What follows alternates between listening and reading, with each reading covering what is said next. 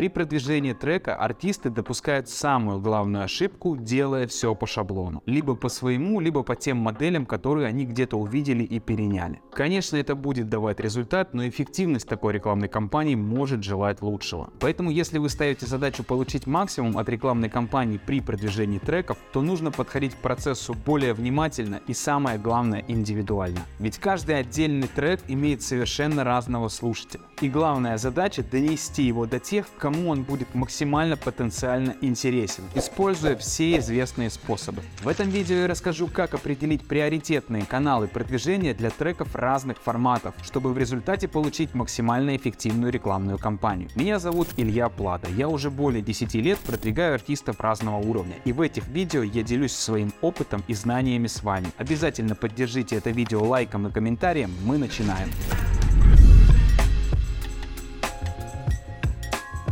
Давайте начнем с эффективных каналов продвижения музыки на данный момент. Музыкальный таргетинг ВК – это продвижение трека через внутренние инструменты ВКонтакте, а именно рекламный кабинет. Используя таргетинг для продвижения музыки, вы можете охватить любую потенциально заинтересованную и горячую целевую аудиторию. Но стоит учитывать, что стоимость прослушивания будет выше, чем, например, в посевах, о которых мы поговорим чуть позже. Но при всем при этом это будут очень качественные и целевые прослушивания. В первую очередь этот способ продвижения я рекомендую использовать тем, у кого очень узконаправленный формат музыки. Также этот способ очень хорошо использовать в комплексе, если позволяет бюджет. Но делать основной упор на таргетинг для поп-трека с небольшим бюджетом не стоит. Вы просто получите значительно меньше прослушиваний, слушателей и добавлений для своего трека, а значит и более низкую динамику переслушивания. Посев трека ВКонтакте. Для тех, кто не знаком с данным способом продвижения музыки, расскажу вкратце. Продвигаемая песня размещается в популярных сообществах ВКонтакте, тем самым получая получает трафик. Музыкальные посевы бывают нескольких форматов и тут очень важно выбрать подходящий именно под ваш трек. Например, при посеве отдельным постом используется только трек, картинка и текст. Данный формат может быть как нативным, где используется цитата из трека, либо любая подходящая цитата, так и с призывом слушать. Оба формата имеют место быть, но первый дает значительно меньшую конверсию в прослушивании. Для тех, кому интересна тема посевов, в своем телеграм-канале я выложил бесплатный чек-лист по эффективным посевам. Обязательно ознакомьтесь с ним, ссылка на телеграм-канал будет в описании. Еще один популярный формат посевов — это музыкальные сборники,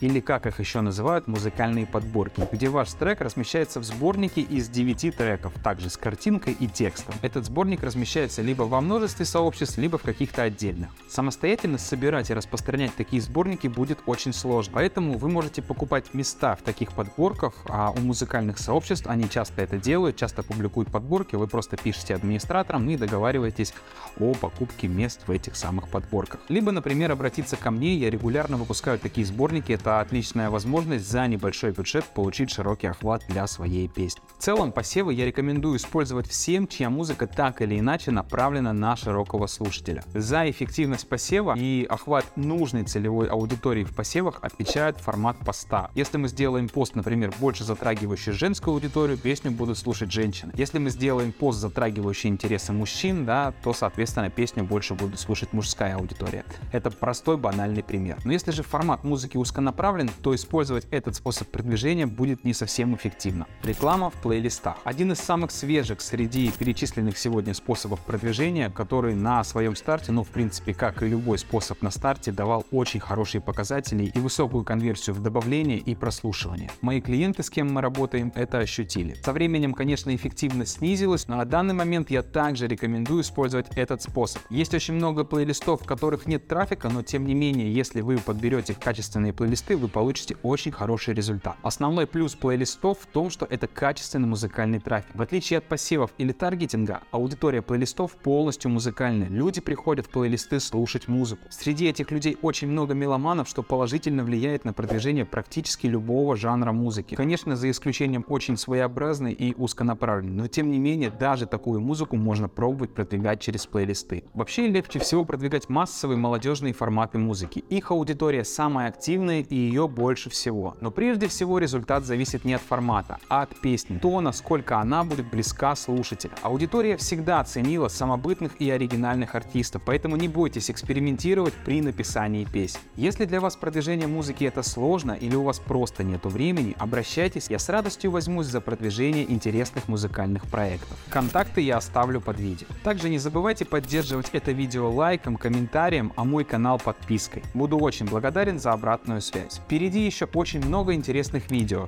темы для которых вы можете предлагать также в комментариях. Ну а на сегодня это все. До скорого.